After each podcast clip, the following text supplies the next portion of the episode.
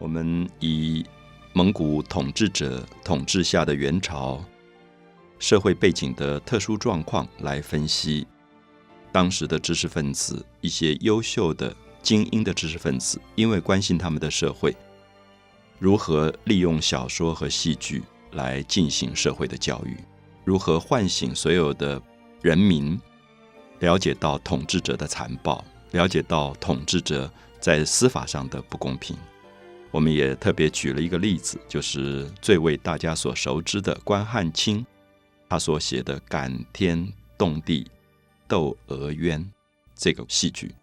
我们提到过，窦娥是一个民间普通的一个小女子，然后她跟她的婆婆住在一起，后来受到了欺负，然后碰到了无赖，那么。就把一个谋杀的命案栽赃到他的身上。那事实上，我们在这个戏剧里看到，整个司法里面的官官相护，而所有的这些执掌司法的法官受到贿赂，最后就糊里糊涂把窦娥判为死刑，因为贪婪，因为勾结，所以官商之间的关系造成了民间最大的痛苦。所以我们下面举一个例子，大家可以。直接的阅读一下《窦娥冤》的戏剧的歌词内容啊，因为它是歌剧，它是唱出来的。那可是如果有机会，大家今天大概还看得到舞台上可以演《窦娥冤》，也叫做《六月雪》啊，就是这个戏剧从元朝以后将近一千年来一直在民间有非常大的影响力。那我所引用的部分也刚好是窦娥在最后上刑场的。所讲出来的这一段，那我们今天没有办法用唱的部分让大家了解这个唱腔，而是念出来让大家知道这个歌词。《窦娥冤》出来的时候，它有一个叫做“正宫端正好”，这是一个曲牌，等于是一个音乐的调性的东西。所以下面念的这一段就是用这样的一个音乐旋律唱出来的。可是我用念的方法，大家应该很容易读得懂，因为它非常的白话。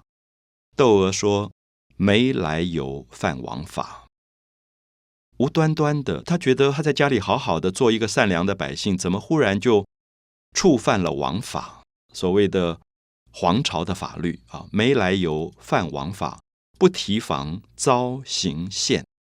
刑法的刑，宪法的宪。我们知道，刑宪都是统治者定出来的，这些法律，这些宪法，好像。”统治者要改就改了，可是老百姓永远不知道为什么那个法律老是改来改去。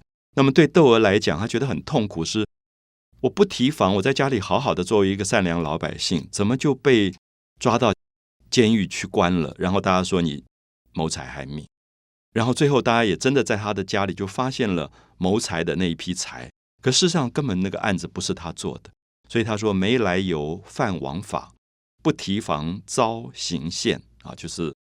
被酷刑虐待，然后犯了法律，所以他在出来最后要砍头之前要游街给大家看的时候，他就说叫声屈，他就大叫冤枉啊，就是屈辱委屈，叫声屈，动地惊天，他要让他自己委屈的声音去惊动天地，他觉得难道这个世界上没有公平了吗？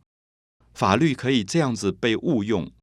官商可以这样勾结，可以这样陷害善良的老百姓，所以他要对天地发出他愤怒的声音。他说：“叫声屈，动地惊天，顷刻间游魂先赴森罗殿。”啊，游魂先赴森罗殿，是因为旁边的刽子手就说：“快走，快走！”这样，那那个窦娥是一个弱女子，就被吓到，觉得自己已经三魂六魄都不见了。森罗殿是在讲阎罗王统治的。宫殿叫做森罗殿，他觉得他自己还没有砍头，他的魂已经都跑到地狱去了，已经在游地狱了。顷刻间游魂先赴森罗殿，怎不将天地也生埋怨？注意最后这一句，怎不将天地也生埋怨？窦娥最后是骂天骂地的，他觉得人活在人世间，古代常常说要敬拜什么？敬拜天地。君亲师，你第一个要拜天，第二个要拜地，啊，所以大家知道，古代的男女结婚的时候，就是拜天地，然后君是皇帝，亲是父母亲。那么，所以在这里我们可以看到，他开始责备伦理当中的天地，他觉得天地不应该这么不分是非的，怎么会去陷害一个善良的老百姓？所以，怎不将天地也生埋怨？所以，我想这样念出来，大家就感觉到元代的戏剧的文学。跟我们前面提到的唐诗宋词非常不一样，它比较白话。我把这一段再念一下，大家应该很容易懂啊。没来由，犯王法，不提防遭刑限。叫声屈，动地惊天。顷刻间，游魂先赴森罗殿。怎不将天地也生埋怨？啊，这是他出场以后第一段的歌曲，用正宫。端正好来唱的，好，下一段他改了一个唱腔，他唱了一段叫做《滚绣球》，这一段稍微长一点点，有更大的音乐的变化。他说：“有日月朝暮悬，天上不是有太阳有月亮吗？每天都悬在那边。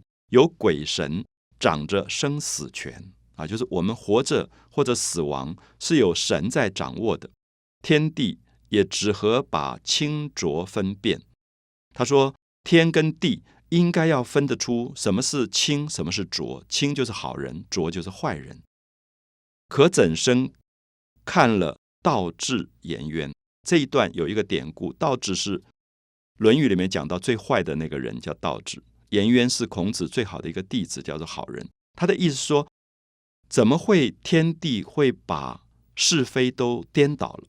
好，下面的句子大家非常容易懂。他说。”为善的，就是善良的老百姓，做好事的人。为善的，为什么受贫穷更命短？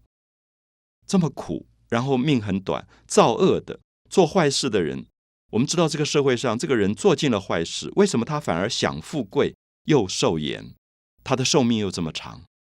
好，我们看到这是中国文学里非常少有的对于公平性的质疑。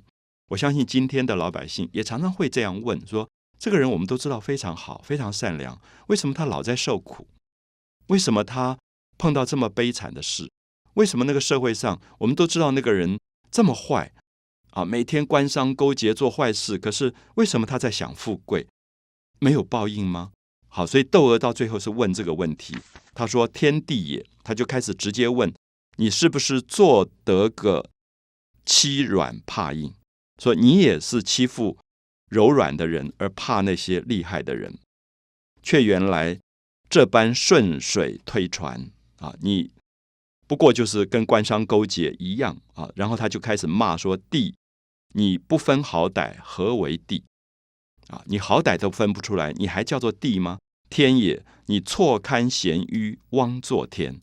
你把好人坏人都分不清楚，你是不配做天的。最后说：哎，只落得两泪连连。”这是窦娥冤非常悲惨的一段在舞台上的唱腔，那么也真正把中国的戏剧带到了为老百姓喊冤的这样的一个悲剧情怀上啊！所以我想用这样的方式，大家可以了解进入元代的文学世界，应该知道平民文学真正为人民发声的一种力量，然后它的影响其实普及到了真正广大的民众的心胸当中去。